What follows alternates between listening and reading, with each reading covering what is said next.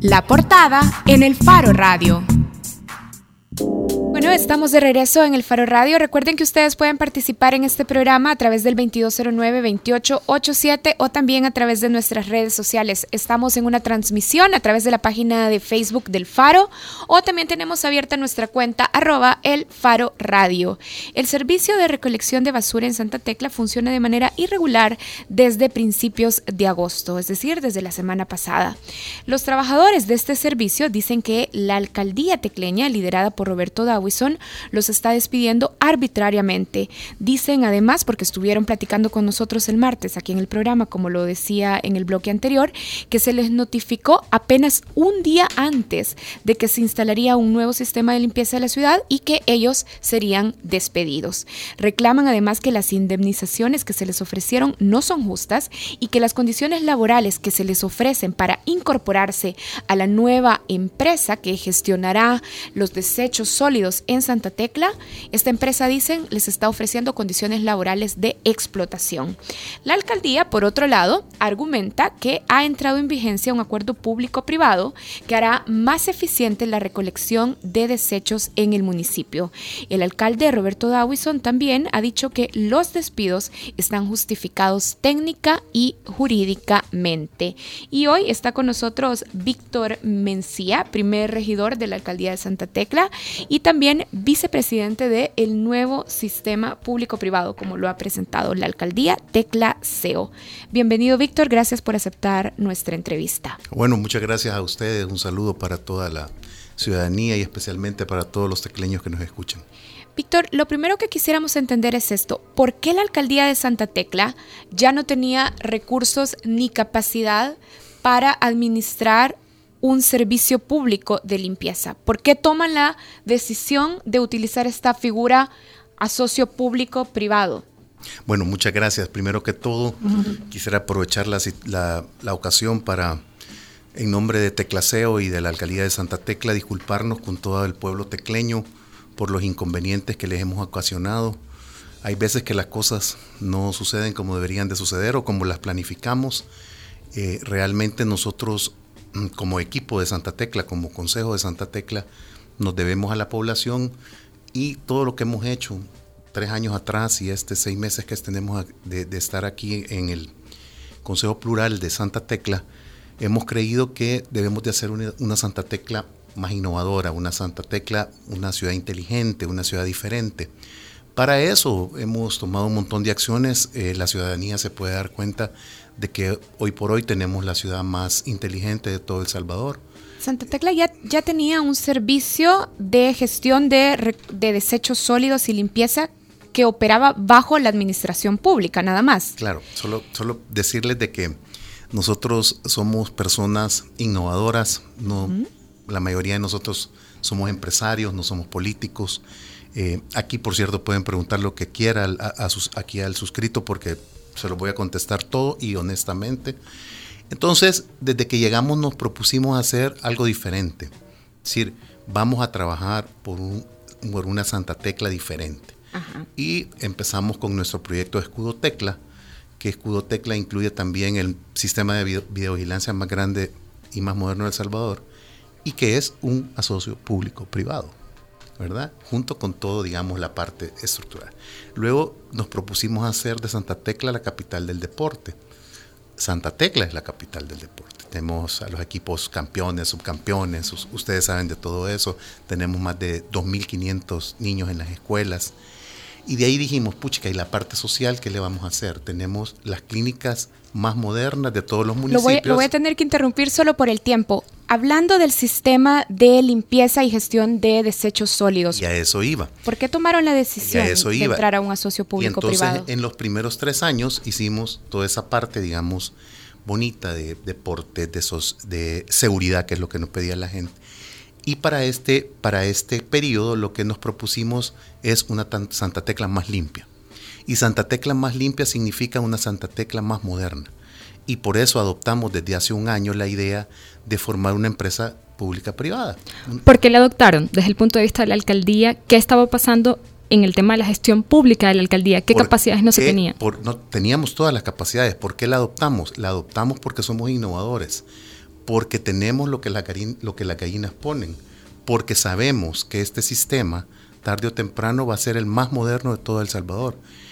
Y amén de que cualquier cosa pueda suceder, digamos, en una transición, la cual estamos súper apinadísimos con la, con la población y le reitero mis, mis, ¿cómo se llama? Mis disculpas, pero creemos y estamos convencidos que este sistema es uno de los más modernos que vamos a traer aquí a El Salvador. Pero la administración pública no era capaz entonces por sí sola de implementar un servicio moderno e innovador, como usted lo estaba calificando, de gestión de desechos sólidos y limpieza. Pues como ustedes saben, ahora la nueva tendencia eh, de todo el mundo es las empresas públicas privadas. Yo no sé si ustedes saben que del sur la dueña es Empresas Públicas de Medellín.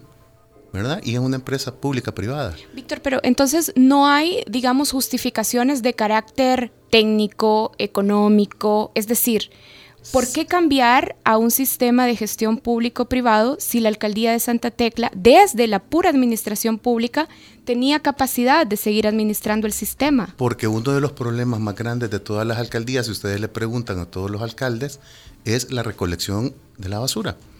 Y entonces, por andar metidos en recolección de la basura, no nos metemos en otras cosas importantes alrededor de eso.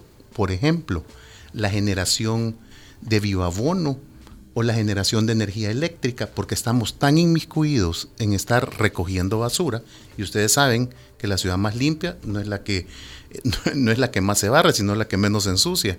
Entonces, realmente lo que queremos es implantar un modelo diferente en el cual la ciudadanía, junto con nosotros, hagamos de este modelo un modelo innovador que lo podamos replicar en todo El Salvador. Tecla Aseo, Tecla Aseo es el sistema más moderno y novedoso de limpieza y recolección de basura. Y nuestro socio Interaseo está en 17 municipios de Colombia. Está en Limpia Tegucigalpa, Limpia Panamá, Limpia Ecuador. O sea, tienen un know-how increíblemente bueno. Y entonces usted me va a decir, ¿y qué es lo que pasó? Pasó que se nos juntaron un montón de cosas que no, que, que realmente no lo pudimos no pudimos visualizar, pues, pero... Regidor, antes de pasar a qué pasó, sí queremos entender un poco eh, la contratación de esta empresa porque la ciudadanía ha exigido en redes sociales entender un poco de dónde viene la empresa y en qué términos se ha hecho este asocio público-privado. Y por eso le pregunto, eh, uno, entendemos también que Mides participó en la licitación para, eh, para ser parte de este no solo Mides, otras, otras, otras. Quisiera que también las nombrara y que nos explicara cómo fue ese proceso porque según la información que ustedes han publicado en el portal web de la alcaldía, en el portal de transparencia, estas conversaciones con la, con la empresa Interaseo, una empresa colombiana, comenzaron desde el año 2016 en un viaje oficial que hizo el alcalde Roberto Dawison a Medellín. Entonces ya se llevan dos años trabajando en eso y quisiéramos que explicara exactamente cuáles son los términos de esa contratación que se hizo con esta empresa colombiana para formar este asocio público-privado. Vaya, para empezar no es contratación es un asocio. Contratación es cuando usted es mi empleado. Este, esto es un asocio. Los asocios públicos privados, por ejemplo, se dan ahora en la nueva era del mundo con la parte privada y las partes públicas. Y le voy a poner un ejemplo. Fomilenio, junto con el gobierno actual, está haciendo un asocio público-privado con 16 municipios para la implementación de videovigilancia y alumbrado público. No tienen claro quiénes van a ser los beneficiarios y quiénes van a ser los participantes.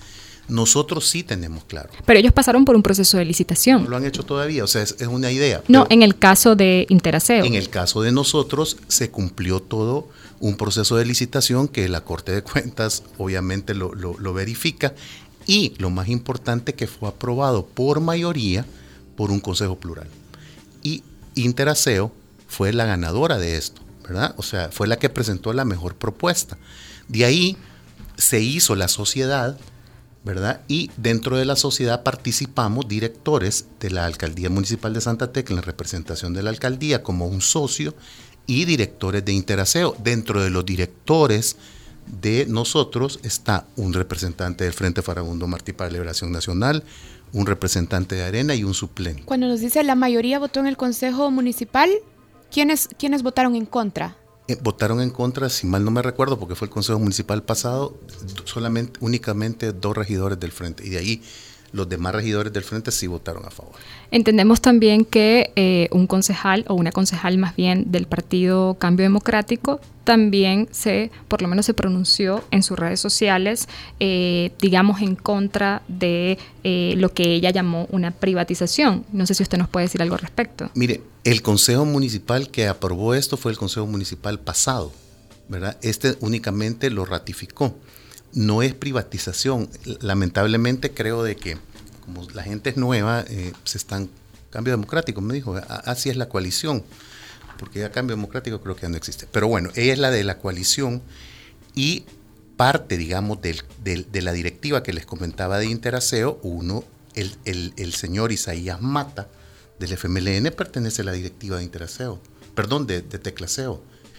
Y, y, y, estamos, digamos, mirando toda esta cuestión como un responsable de un eh, consejo plural. Ahora, sabemos que finalmente en ese socio público-privado la empresa tiene 90% de participación y la alcaldía de Santa Tecla solo tiene 10% de participación. ¿Por qué? Porque esa relación parece desigual para un socio también. 90-10. No, no, es así. Este, ¿Por qué participan en una sociedad usted con el 5% y yo con el 95%? Porque yo pongo más recursos que usted.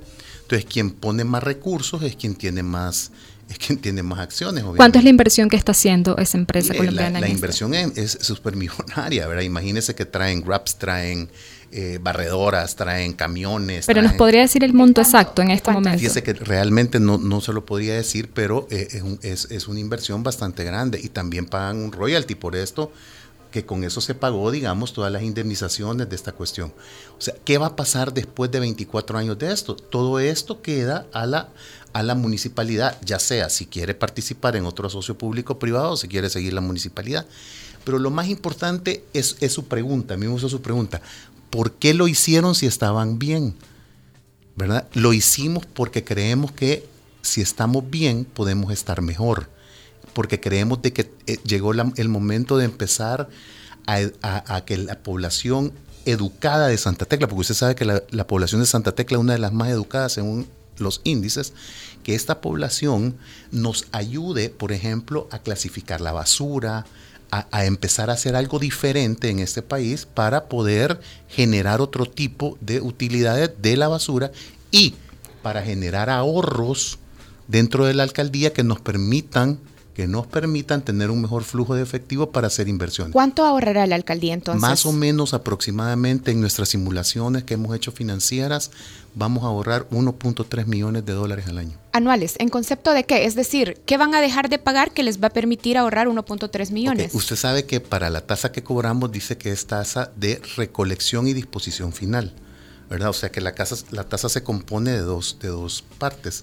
la, la, disposición y el, digamos, lo que es todo el barrido llevado hasta, hasta el momento que se lleva a la planta de Mides, ¿verdad? Entonces, ¿qué es, lo que, ¿qué es lo que menos se va a pagar? Pues obviamente que esta gente es más efectiva, va a recoger más tonelaje. Nosotros recogíamos alrededor de 130, 140 toneladas diarias. Hoy estas personas creemos que pueden llegar a recoger 200 toneladas. ¿Qué significa esto? Que vamos a recoger más basura, pero vamos a recoger más basura clasificada. ¿Verdad? Que por ejemplo andan diciendo, mire, pero solo va a pasar tres veces al día, y perdón, tres veces a la semana y estábamos acostumbrados a que pasara toda la semana. No, mire, los otros dos días vamos a pasar, eh, eh, ¿cómo se llama? Trayendo la basura orgánica. Una duda, usted decía que no podíamos referirnos a, esta, a este asocio como una contratación, ¿verdad? Pero existe un acuerdo en tal caso. Un convenio. Un convenio. ¿Ese convenio tiene un periodo de duración? De 24 años. ¿Y eso por qué razón de 24 años? Eh, digamos, un acuerdo simplemente negociación entre la empresa y la alcaldía o está estipulado en alguna normativa o... No, eso, es un acuerdo que se llega dependiendo de las inversiones que se vayan a hacer. Dentro del convenio le pongo un ejemplo. Vienen ahora y traen sus equipos nuevos. Dentro de siete años el convenio dice que tienen que volver a cambiar los equipos, que más o menos es la duración que tenemos de, de los equipos en esta cuestión, que es una duración bien pesada, pues ya que se ocupan todos los días y que toda la tecnología que tengan ellos la tienen que poner a disposición de esto. Yo creo de que, este, ¿cómo se llama? De que la verdad, esta, estas personas de, de Interaseo son las personas que tienen el mejor know-how para hacer este tipo de cuestiones. Y que, la, y que la población se va a dar cuenta tarde o temprano. Nosotros lo único que les pedimos es que nos den el beneficio de la duda. Hablando, hablando de estas personas de Interaseo, ¿quiénes están detrás de esta empresa? ¿Quiénes son los dueños de esta empresa? Mire, yo, yo realmente no conozco a los dueños. Fíjese que invité a la gerente regional, pero andaba su, porque estuvo aquí en otra entrevista y este pero anda subida en, en, haciendo una de las rutas que, que se le que, que, estamos corrigiendo. Perdón, perdón, Víctor, pero no conoce a los dueños de la empresa, pero nos puede decir quiénes son. O sea, es decir, entiendo que usted no los conozca personalmente, pero nos puede decir quiénes son los dueños. Bueno, aquí la, la, la gerente se llama la doctora Liliana Ciro. Liliana Ciro, doctora Liliana Ciro, que es la responsable de toda esta cuestión. Su sede la tiene en Tegucigalpa y vienen, vienen aquí. Eh, si usted me pregunta cómo se llama la, la el dueño de empresas públicas de Medellín, desde el sur tampoco lo conozco. Pero, ella, la Pero que, el, dueño, el dueño de la empresa. Lo que, lo que tenemos entendido es que la doctora Ciro es la gerente regional con la que nos entendemos y tiene claro. todo el poder. Aunque ser la gerente no implica ser la dueña la de la empresa. Sí, pero es la presidenta de Interaceo. Pero ¿y quién es? Es la presidenta Re regionalmente. Sí. Pero es, esta empresa es una empresa, entendemos, que va más allá de Centroamérica. Una es una empresa, empresa de origen colombiano. Pública. Ajá. ¿Quién es el...? En una empresa pública. Los dueños son en los municipios. Es que, toda esta gente empezaron a recoger basura, digamos, en sus municipios y les quedaron pequeños y empezaron a, a generar otro tipo de empresas. Buscando, buscando en internet uno so, se encuentra que el, uno de los principales, bueno, el principal accionista colombiano es William Vélez Sierra. Sí, el, el doctor Vélez. Y que es, es una empresa privada. Ellos comenzaron como una empresa pública.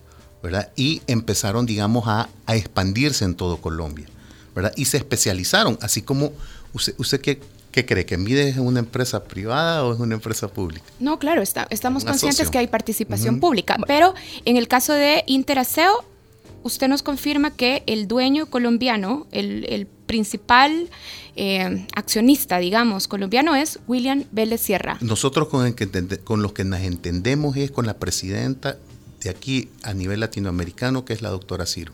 Solo quizás para darle un poco más de información también a la gente, porque es una de las cosas que, que, han, querido, que han querido saber. Si uno hace una búsqueda de esta empresa Interaseo eh, colombiana, hay mucha información porque es una empresa que tiene más de 25 años, por supuesto, en el mercado colombiano y en otros países, ¿verdad?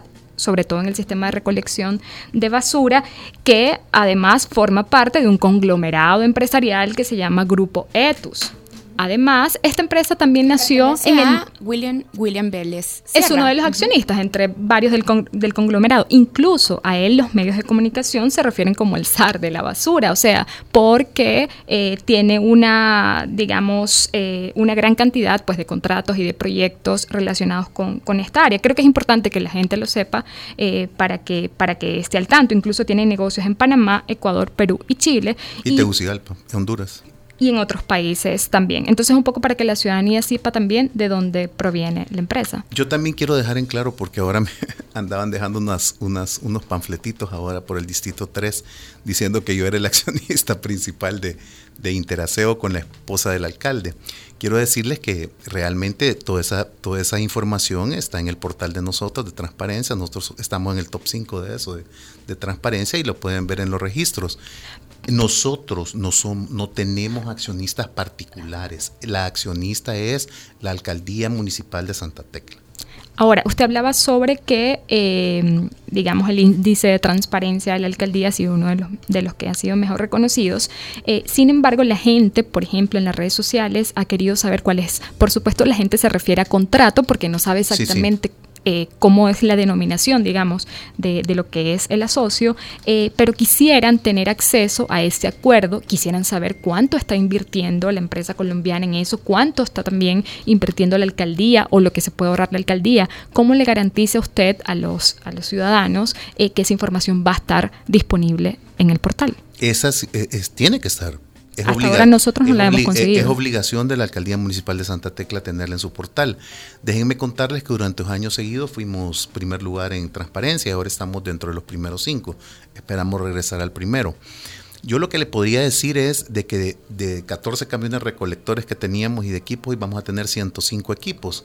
O sea que periódicamente vamos a ir metiendo como tecnología esta cuestión para ir mejorando el servicio y ir haciendo cosas diferentes. Pasemos a un punto importante, la situación de los trabajadores. Usted ya decía que en el acuerdo, digamos, están las reglas del juego para que durante los próximos 24 años este asocio público pueda funcionar de la manera más efectiva. En ese acuerdo, ¿qué se habló respecto a los trabajadores de la alcaldía? Bueno, ahí sí le podría hablar con propiedad porque quiero decirle con toda propiedad que yo fui uno de los precursores de que las personas siguieran trabajando en Interaseo o en la, en la misma cosa que es en teclaseo, digamos. Entonces, ¿cuál fue el procedimiento que hicimos? Mire, nosotros suprimimos plazas, alrededor de 155 plazas, de las cuales como 40 y algo eran de gente que ya estaban, unos que se querían ir, otros que, que ya estaban jubilados.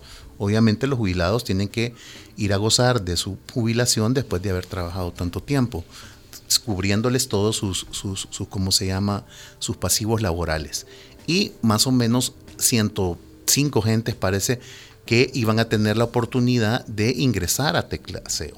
¿verdad? O sea, que nosotros paralelamente le dábamos su cheque de indemnización conforme a la ley y toda la cuestión.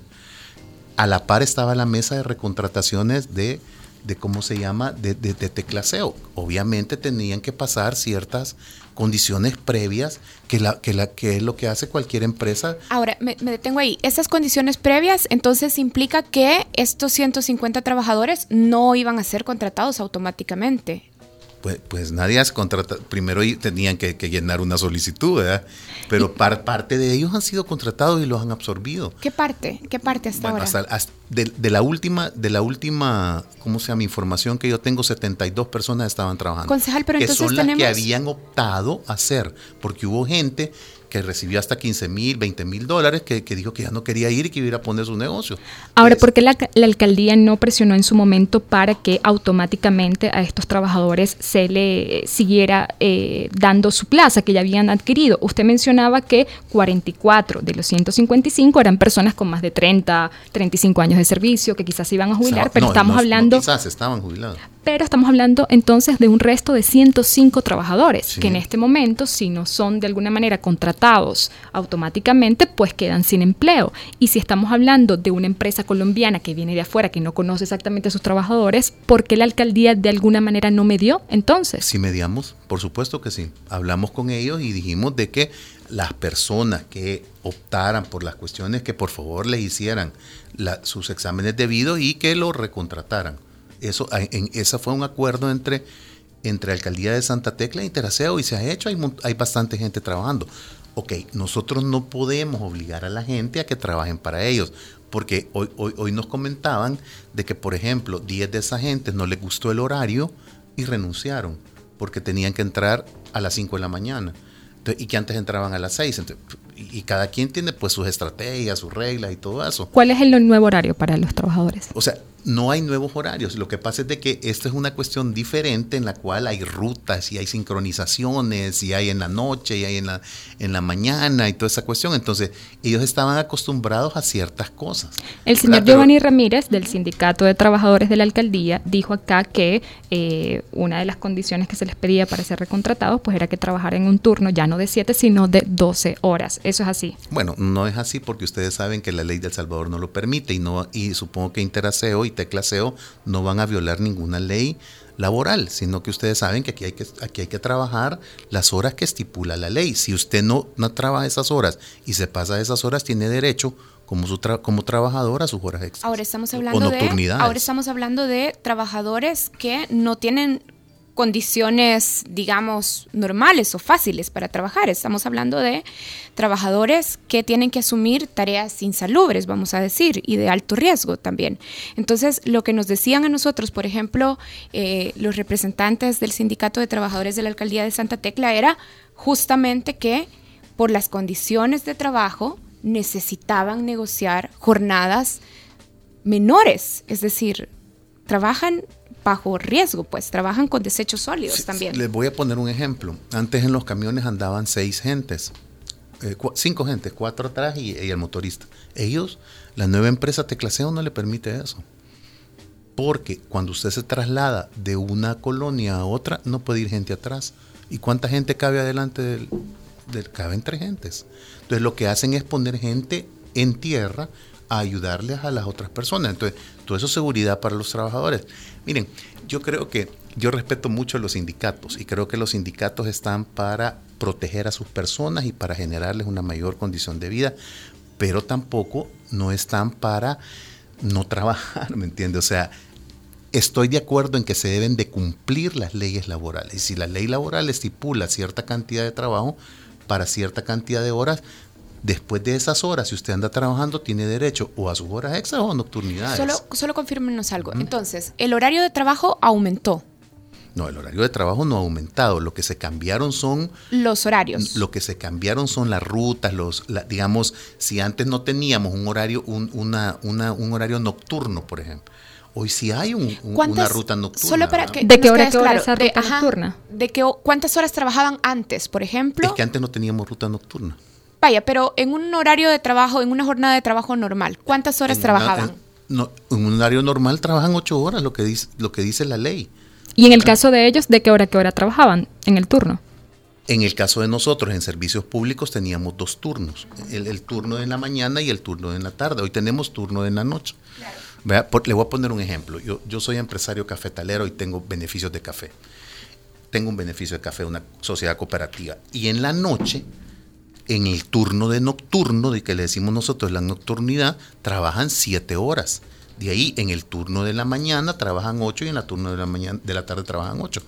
Iguales en este tipo de cuestiones, o sea, no les usted no puede estar fuera de la, ley de esto. O sea, que ahí no les iban a permitir que ahí que en Teclaseo no les permiten de que los de que los directivos de los sindicatos no trabajen, eso sí no es Vaya, pero por ejemplo, ¿cuántas horas trabajaba antes, en horario diurno o vespertino. ocho horas, ocho lo, que, horas. lo que dice la ley, claro. Y ahora en teclaseo trabajarán ocho, horas, también. Lo mismo y van a tener sus mismas condiciones de, de, pago y sus mismas prestaciones laborales que, que son las que rige la ley. O sea, no, hay cambios. Realmente el, único cambio que, que, que les dan ellos es diferentes metodologías para hacerlo. Por ejemplo, hoy no van a poder, digamos, reciclar en el camión porque eso ellos lo tienen prohibido porque lo tienen como algo que puede generar algún accidente. No que quieren reciclar, en, queremos reciclar en tierra, no reciclar en camión, que usted iba viendo que iban metiendo unos botecitos y no sé qué, y que por eso iba más tripulación en el camión.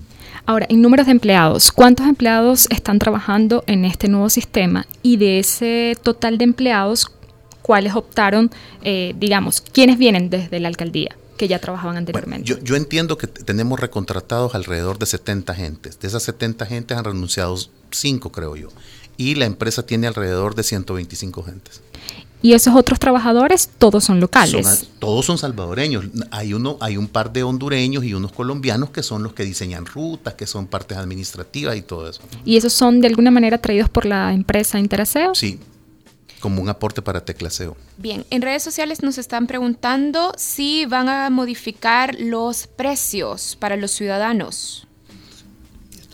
Para las tasas. Ajá, las tasas. Amigos tecleños, les quiero decir y les quiero dar nuestra palabra de concejales y de alcaldes y de todo el consejo plural, que ninguno de ustedes, de ninguna vivienda, le vamos a aumentar su tasa a los de las viviendas no les vamos a aumentar su tasa. Ahora estamos hablando de un acuerdo de 24 años, ni siquiera en un futuro. Yo creo que entre, es sostenible esa promesa de no aumentar yo creo tasas que en 24 yo le puedo prometer cuando nosotros estemos en, lo que nosotros estemos de, en lo que nos queda no vamos a aumentar tasa a las viviendas de ustedes, señores, a las viviendas, a los a los que viven en sus casitas no les vamos a aumentar. ¿Y a quiénes sí entonces? Tal vez a los comercios, a los que generen más basura.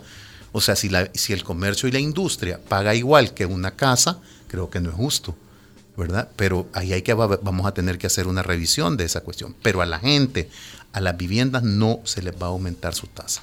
Nos están preguntando, a ver, por ejemplo, dice eh, nos dicen en Twitter, ¿y los beneficios para los tecleños cuáles son? ¿Cuáles son las mejoras para nosotros los ciudadanos? Comparando este servicio con el servicio anterior que era manejado únicamente por la municipalidad. Y también nos están diciendo que en algunas zonas antes el camión pasaba de lunes a viernes y que ahora está pasando nada más cada tres días, por ejemplo. Un día sí, un día no. Ajá, dice, está pasando ahora cada tres días. Ahora solo tres días a la semana. Sí, eso de tres días a la semana es que vamos a recoger desechos. Eh, normales. De ahí los otros dos días sirve para recoger desechos orgánicos o algún tipo de otros desechos. Pero volviendo al tema de las inversiones, de, Interaseo. Interaseo más o menos en un inicio va, a invertir alrededor de 4.5 millones de dólares. Y Alcaldía de Santa Tecla va a aportar alrededor de 450 mil dólares. Esos 450 mil dólares pueden ser en especies también. O sea, nosotros podemos eh, aportar eh, tres camiones, eh, digamos, una retroexcavadora o algo así, que, que nos conlleve, digamos, a las aportaciones eso. Y por el otro lado, Interaseo va a aportar 4.5 millones de dólares. En este momento Teclaseo está funcionando con, eh, digamos, eh, toda la maquinaria que tenía la alcaldía o con nueva maquinaria. Con, ambas. Y ya vienen más, más máquinas. Esa es una de las cosas por las que pedimos disculpas realmente porque se atrasaron, digamos, ciertas máquinas que traíamos de 18 que teníamos, vamos a tener 105 entonces eh, eh, eh, tuvimos un cierto problemita en puerto que ya van a salir, pero sí hay tres camiones nuevos y, los camiones que nosotros, este, ¿cómo se llama?, aportamos en lo que a nosotros nos correspondía, los han readecuado y, toda su tripulación tiene todas las cosas nuevas. ¿Cuál es el beneficio de los tecleños? El beneficio de los tecleños lo vamos a ver pronto y eso va a ser en el momento de que nosotros empezamos a a, obtener, digamos, algún tipo de beneficio de la basura. ¿Cuánto es pronto? La gente quiere saber más o menos en qué fecha se va a normalizar. Nosotros normalizamos esto no más de una semana más. ahorita estamos al 90% cubiertos, de ahí vamos a hacer, un, creo que fallamos en nuestra campaña de comunicación, tendríamos que haber hecho una campaña de comunicación más cerca de la gente, digamos, de, estarle informando, mire, esto va a pasar, mire, este, es, su ruta va a ser tal y tal cosa. Hoy, en vez de sacar una bolsita diaria, sáquenos el doble de la bolsita y lo va a sacar a tal parte. Vamos a pintar con colores las partes, digamos, donde vamos a pasar para que ellos sepan qué día vamos a pasar. Y ahorita lo que estamos haciendo es repasando lo que pasamos, porque la gente sigue sacando la basura. Otra pregunta antes de cerrar, que seguramente Karen tiene una última pregunta. En el caso si se llegasen a incrementar los precios, a decidir un incremento de precio a futuro, ¿quién tiene la potestad en este caso? ¿La empresa o la alcaldía o el consejo? ¿De qué manera se hace? el consejo municipal. Todo tiene que pasar por el consejo, cualquier decisión. Por supuesto. Bien, tenemos que cerrar, de hecho. Gracias a Víctor Eduardo Mencía, miembro del Consejo Municipal de la Alcaldía de Santa Tecla, de hecho, primer regidor de ese consejo. Gracias por habernos acompañado. No, muchas gracias a ustedes, ha sido un gusto. Puchica, es, un buen, un buen, ¿cómo se llama? un buen entreno con ustedes, qué linda, de veras. Bueno. Me, encanta que las nuevas generaciones estemos en esto y estén tan preocupadas. Más, lo de buenas entrenadoras que lindas, pero gracias por habernos acompañado. para servirle. Bueno, nosotros hacemos una pausa, ya regresamos, tenemos otra invitada. Hoy hablamos de comunidades afrodescendientes en El Salvador en la contraportada del Faro Radio. Ya volvemos. El Faro Radio. Hablemos de lo que no se habla. Estamos en punto 105. Si piensa construir, piensa en calidad. Piensa en Megablock. Para decorar, ampliar o construir, en Megablock encontrará los mejores productos de concreto al precio justo. Desde adoquines con tecnología bicapa hasta bloques estructurales. No lo piense más y llame al 2523-2300. Mega calidad, mega servicio, mega economía, mega en todo.